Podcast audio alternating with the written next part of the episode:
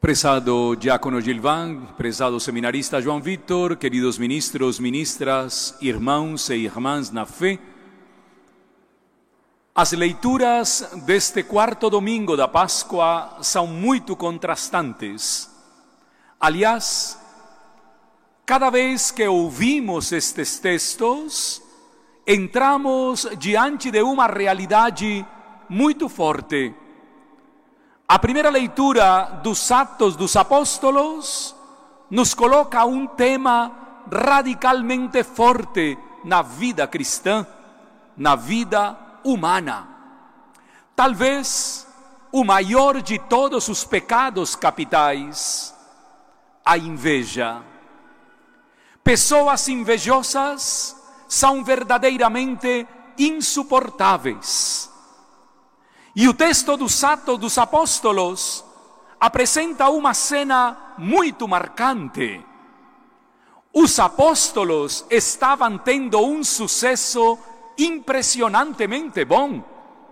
A cidade estava se transformando numa cidade diferente, completamente diferente. A cidade estava transpirando algo novo e Lucas faz questão de dizer: os judeus invejosos não suportaram isto e começaram a perseguir os apóstolos. A inveja gera perseguição.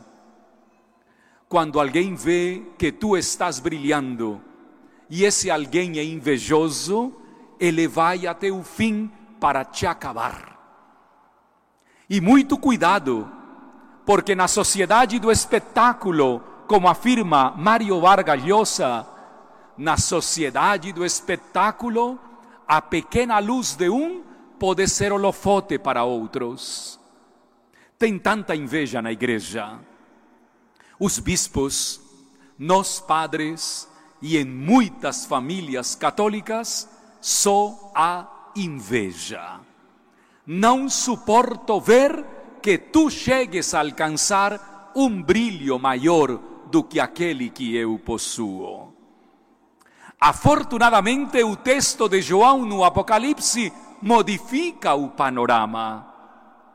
As pessoas que sofrem de inveja serão alvejadas no sangue do Cordeiro. Inveja de quê? Inveja de quem? Você tem inveja dos seus filhos? Da sua irmã? Do seu irmão? Da sua cunhada? Da casa onde você mora? Onde mora o seu vizinho? Inveja de quê, meus irmãos? Inveja por quê? Se Deus se deu por inteiro a todos nós, o sangue do Cordeiro nos fez irmãos e irmãs de uma mesma família. A inveja acaba com o sentido familiar. As crianças que estão hoje aqui, os adolescentes que celebrarão o seu crisma nas próximas semanas, que testemunho damos nós, adultos, para eles? O que pode sentir seu filho quando ouve você no celular criticando uma pessoa, denegrindo uma pessoa só por inveja. Se há uma pauta no catolicismo que o Sínodo está trazendo, é a participação. Chega de uma igreja onde tantos e tantas só procuramos ocupar os primeiros lugares por inveja e esquecemos que o Cordeiro imolado se deu por todos nós. Daí a figura do bom pastor que dá a vida por todas as ovelhas. Daí a figura do bom pastor que conhece as ovelhas, porque quem ama de verdade conhece e não inveja absolutamente nada. Queremos nos unir a este cântico de louvor pelo dom da maternidade de tantas mulheres.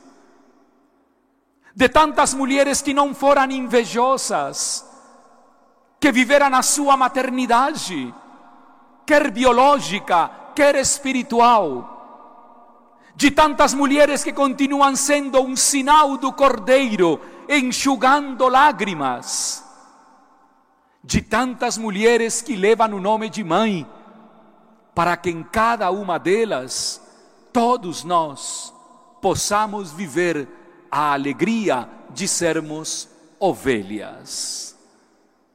Termina o texto do Apocalipse: o Cordeiro nos purificará. Quem sofre de inveja, lhe peço neste domingo, purifique-se.